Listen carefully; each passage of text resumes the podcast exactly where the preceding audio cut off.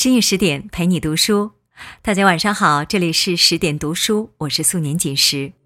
今天我要讲述的人物是南唐元宗李煜的故事。一千多年前的七月初七夜，金陵城中，少女们一早穿上新衣，在月下焚香祝祷，祈盼与良人早遇。月初不久，就下起了小雨。缠缠绵绵下了一夜。民间把七夕这天下的雨称为相思雨，因为那是牛郎织女相遇时流的眼泪。有人说，它预示着人间将有情种诞生。今年的七夕节注定不寻常。早在年初，镇守金陵的武将李昪自立为帝，建立南唐。而备受器重的吴王李璟，也在这一夜喜获第六子。这孩子天生两个瞳孔，宽额头、高鼻子，风姿俊逸，天生一副帝王相。这个孩子名叫李煜。帝王情种缠绵，后来他用一生验证了这一夜的所有预言。李昪看穿了继承人李璟不是个能一统江山的料，咽气前抓着李璟的手说了句“祸在北方”。这句话成了李璟和李煜父子一生的噩梦。李璟柔弱无能，却有个城府深邃、杀伐果断的太子。有一回，弘毅又惹怒了李璟。一怒之下，扬言宁愿传位给晋王，也绝不传位太子。就因为这句话，太子就收买了晋王身边的侍从，在晋王的茶水中投毒。晋王死状凄惨，尸体还未入殓就已经腐烂。这件事吓坏了生性纯良的李煜，因为。他天生长了一双和舜帝、霸王项羽一样的重瞳眼，而父皇也毫不掩饰对他的厚望，给他起名重光，惹得弘毅杀气腾腾。为了让哥哥放心，李煜每日纵情文艺创作，不问政事。自古帝王家多的是假装胸大无志，实际却是在等待时机的皇子，但李煜不同。他对政治一无兴趣，二无天赋。他的才华天生就在诗词歌赋、琴棋书画上。别人写字讲究一气呵成，唯他用颤抖的笔触写得遒劲有力、清爽不凡，自创金错刀体。用笔写字还不够。他把书帛卷成一团，写出来的搓金书也是翩若惊鸿，如有仙气。他画的竹极有特点，人称铁钩锁，连石飞鸟意境为常人所不及。嫌画纸品质不够好，便自己改良工艺，独创诚心堂纸，纸质之精良，千年来无人能超越。至今仍是中国最好的纸。这样的李煜，如果能一直当一个闲散王爷，定是人间乐事。但偏偏弘毅还没来得及对他动手，自己就病死了。李璟喜欢文墨，对这个青出于蓝的儿子倍加青睐，要立李煜为太子。但这事儿除了李煜不高兴外，百官也不高兴。礼部侍郎劝谏道：“陛下，郑王酷信佛教，懦弱少德，不堪为君。”李璟大怒，流放了侍郎，执意立李煜为太子。两年后，李璟病逝，李煜不情不愿地登上了宝座，开始了自己的悲剧人生。泼天的富贵。至高无上的权位，并不是人人都想要的。但生而为人的无力和无奈，恰恰在于不仅贫贱不由你，富贵亦不由你。惹不起，躲不掉，一切都要听从造化安排。知我心者，为我心忧；不知我者，为我何求？当这个皇帝真是苦煞了李煜。李煜没有治国的才能，而李璟留给他的也是一个烂摊子。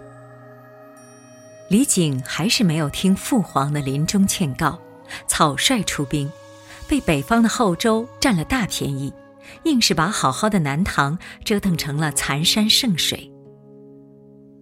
为了保持苟延残喘，他主动削去帝号，自称为国主。李煜继位时，赵匡胤已经黄袍加身，建立了宋朝，对南方虎视眈眈。而面对风雨飘摇的南唐，李煜只做了两件事：一是放弃国号，从南唐国主变成江南国主；二是向宋称臣，大量的进贡保平安，然后继续他的风花雪月，吟诗作赋。李煜的优点是他一直活得很投入，还能开心的时候，他就会极致的去开心。李煜早在十八岁时就已经迎娶周娥皇为妻，就是历史上的大周后。这本是一桩冷冰冰的政治联姻，但老天实在厚爱李煜。李煜太爱这个妻子了，他善诗词、精书画、歌舞双绝，弹得一手好琵琶，音律方面更是天才式的女子，简直是世间难得的知音。有一回，他跑到李煜的书房，随手翻到了一本残缺的乐谱。娥皇一眼就看出这不是寻常乐谱，于是他便循着蛛丝马迹，边弹边琢磨，一点点修复。几日后，竟把全本还原了。这本乐谱就是当年玄宗和贵妃最爱的《霓裳羽衣曲》。安史之乱之后，这首曲子被视为亡国之音，渐被遗弃，早已失传。这件事让李煜大为惊奇。此后几天，娥皇弹曲，李煜起舞，夫妻俩不仅还原了乐谱，还把整套舞蹈也琢磨出来了。知音相逢，闺房之内没有帝后，只有才子佳人。他们一个柔情似水，一个妩媚难挡。晚妆初过，沈檀轻驻歇而各。向人微露丁香柯，一曲清歌，暂饮樱桃破。罗袖一残音色可，杯深悬背香劳卧。绣床斜屏娇无挪，烂嚼红茸，笑向弹郎唾。一壶珠，小妆初过。李煜不是个好皇帝，但他是个怜香惜玉的好男人。李煜没有给老百姓一个太平之世，但他给了南唐伶人一个最好的时代。南唐宫中聚集了很多艺人。其中有一个名叫咬娘，爱舞成痴，未入宫前是个采莲女，平素最爱跳采莲曲。有一回，咬娘为李煜表演采莲曲，李煜极为赞赏，命工匠用黄金打造一朵巨大的莲花，和咬娘约定，待完工时要再看她在黄金莲花上起舞。咬娘受宠若惊，为了回报知音，她日夜琢磨自己的舞蹈。随后发现，要在这小小的莲花上跳得好看，舞步就要小而多。最开始，她尝试着踮起脚尖跳，但发现重心不稳，舞步难有变化。后来，她不惜折断自己的脚趾，用素锦裹紧，让脚尖更平稳有力。咬娘的演出很成功，轰动江南，但她为艺术的这番献身，却带给了后世女子无限的痛苦。三寸金莲便是由此流传开来的。李煜就像沙漠里的鸵鸟，风沙来了，以为把头埋进沙里，风沙就不复存在。但事实却是，他把头埋得越深，风沙就来得越紧。赵匡胤早看穿了李煜的心思，李煜想苟且偷生，用无尽岁贡换一个太平国主。但卧榻之侧，又岂容他人酣睡？南唐朝中并不是没有清醒的人，名将林仁照骁勇善战，人称林虎子。他曾向李煜请愿，趁宋军千里奔袭，正兵困马乏时，给他们狠狠一击。此时的南唐已向宋朝称臣，林仁兆若北伐失败，那就是造反。为了让南唐进可攻，退可守，林仁兆建议，只要他一出兵，李煜就把他一家老小抓起来，向外宣称林仁兆叛变。但即使林仁兆以全族性命作为赌注，李煜还是不敢赌。不仅不敢赌，他还中了赵匡胤的离间计。赵匡胤知道要灭南唐，先要除掉林仁兆。李煜的胞弟李从善曾作为使臣出使北宋，后被赵匡胤扣押了。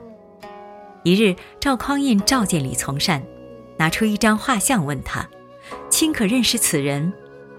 李从善一眼就认出画像中人是林仁照，但他只说了句。似曾相识，但说不出姓名。赵匡胤哈哈大笑，真是贵人多忘事，这不就是贵国的林仁照吗？他已跟我约定归降日期，以此画为信物，朕还给他修了处宅子在汴阳坊，你觉得如何？李从善回房后，马上写信告诉李煜。李煜虽然不太相信林仁照会叛变，但他却更信任胞弟的话。为防止万一，李煜便赐死了林仁照。在发掘艺术人才上，李煜有过人的眼光，但在用人识才上，他却糊涂到顶。林仁照一死，南唐再无人可用。李煜在三十八岁那年，国破家亡。亡国之前，李煜还在忙着给小周后筹办婚礼。周娥皇体弱多病，二十九岁时就撒手人寰了。娥皇病中期间，妹妹小周后来宫中照顾，娇俏可爱的她迅速俘获了李煜。国事艰难，但李煜却不愿意委屈了小周后，怜香惜玉、体贴入微是他的天性。他不顾群臣反对，还是为他精心准备了一场婚礼。封后大典那日，吸引了全城百姓观看，御街两旁挤满了行人，很多爬上屋顶，以致有屋顶坍塌，死伤众多。国运衰微的时候，连喜事都弥漫着悲凉之物。亡国之前，李煜的诗词格调不大。写偷情的也很多，说是淫词艳曲也不为过。如果他一辈子都生活在喜乐里，或许宋词的盛世就要往后延迟几十年，甚至上百年。但老天自有安排。亡国那日，李煜脱掉了龙袍，只穿一件短衣。背着金条，向不可一世的宋朝将军递上了传承了三十九年的南唐国印。肉袒出降，这是对一个国君最大的羞辱。李煜心甘情愿，他只有一个心愿：不要屠城，不要伤我百姓。这是他登基以来最有担当的一次，也是最后一次。宫娥乔氏苦练李煜多年，李煜感念他的诚心，曾手书一幅心经相赠。乔氏亡国入宋后，明知道可能惹来杀身之祸，却依旧天天把书卷带在身边，直到李煜去世，才依依不舍地捐给相国寺。捐赠时，他在落款处题字仍自称。妾。敬德尼院的八十多位女尼，感念李煜多年来对他们的爱护，在城破之日，全体静坐在斋堂，点燃了柴火，在袅袅佛音中从容殉国。别太庙时，工人们自发为李煜奏了最后一曲。李煜对他们而言，不是主人，是知音。弦音凄凄切切，惹得李煜慷慨悲歌。四十年来家国，三千里地山河，凤阁龙楼连霄汉，玉树情枝作烟罗。几曾识干戈？一旦归为尘虏，沈腰攀鬓消磨。最是仓皇辞庙日，教坊犹奏别离歌。垂泪对宫娥。四十年来家国，三千里地山河，这种悲壮和自豪感，李煜身为南唐皇帝时从来没有感受过。做了亡国之君，诗词里却有了这等气魄。赵匡胤极具羞辱性的给李煜封了一个违命侯的爵位。李煜要开始品尝着人世间最极致的痛苦和屈辱了。第一个就是捧在手心的小周后，频频被宋主召去，每次都是一去几天，回来就哭成泪人。作为一个丈夫，一个男人，还有什么比这更大的屈辱呢？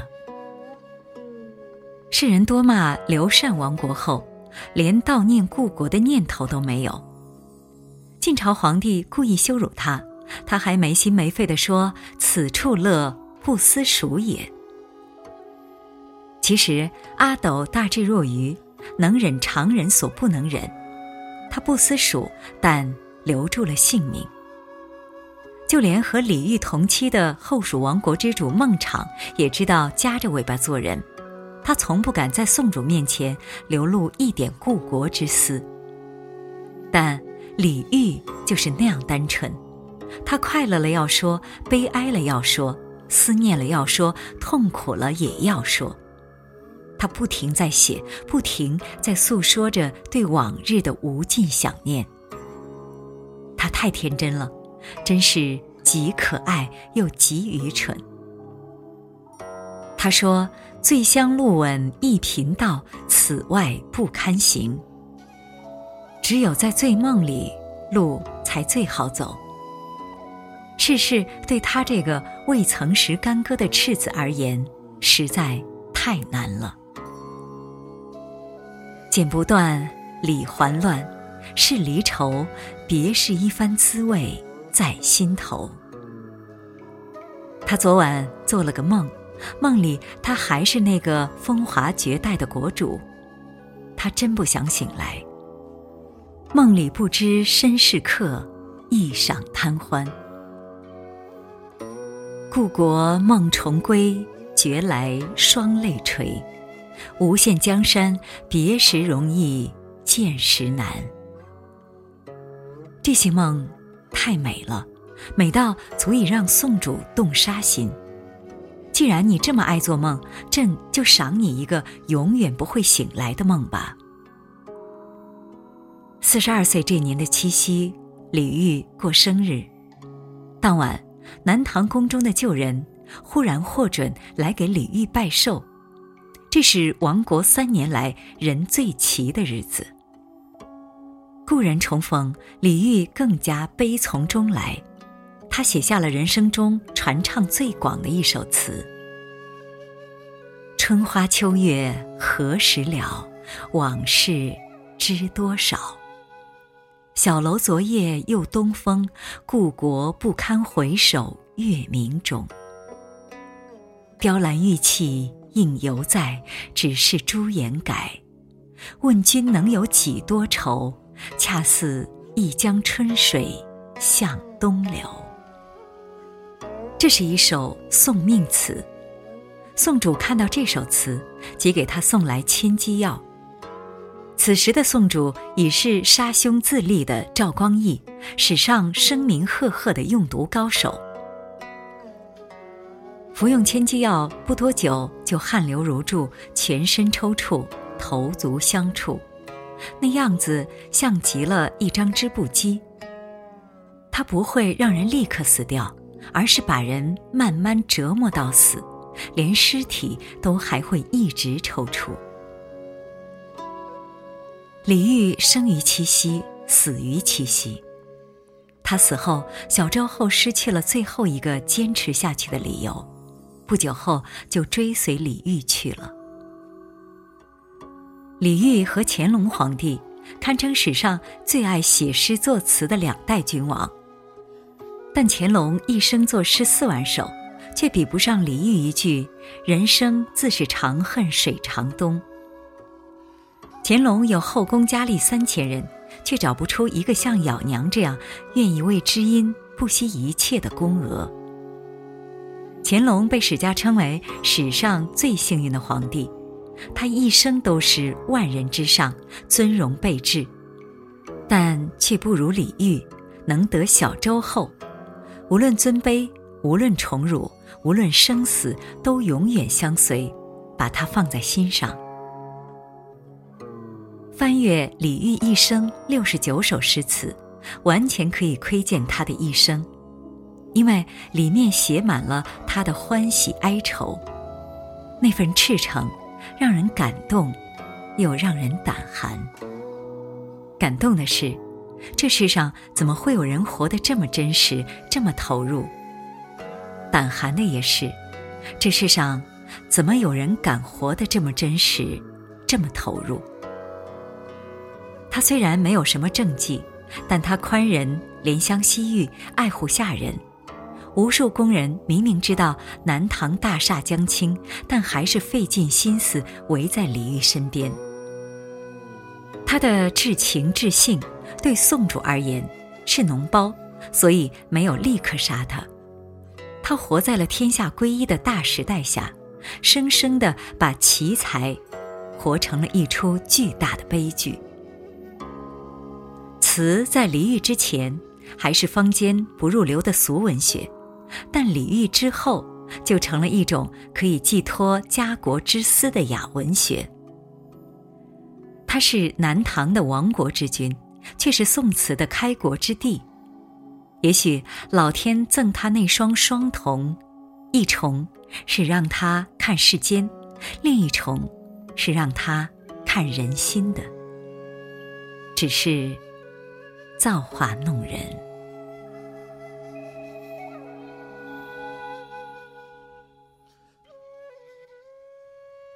好啦，悲情李后主的故事，今天就为大家分享到这里。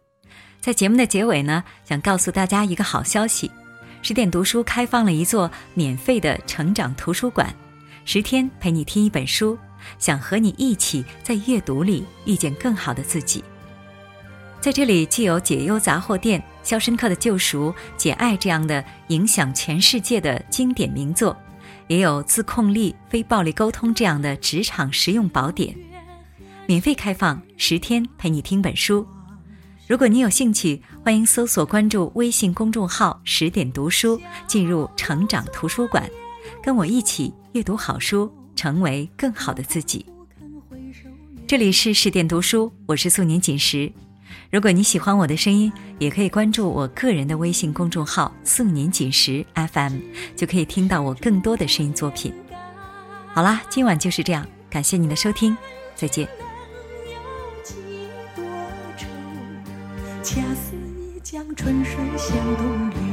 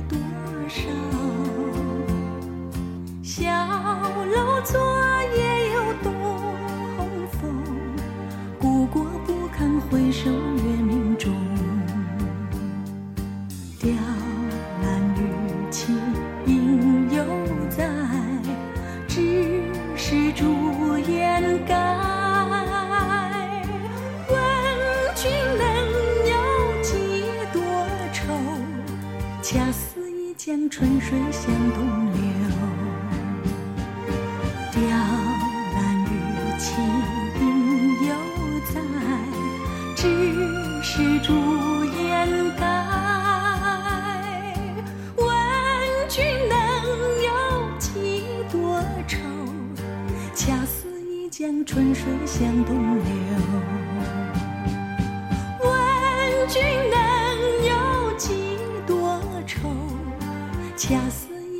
春水向东流。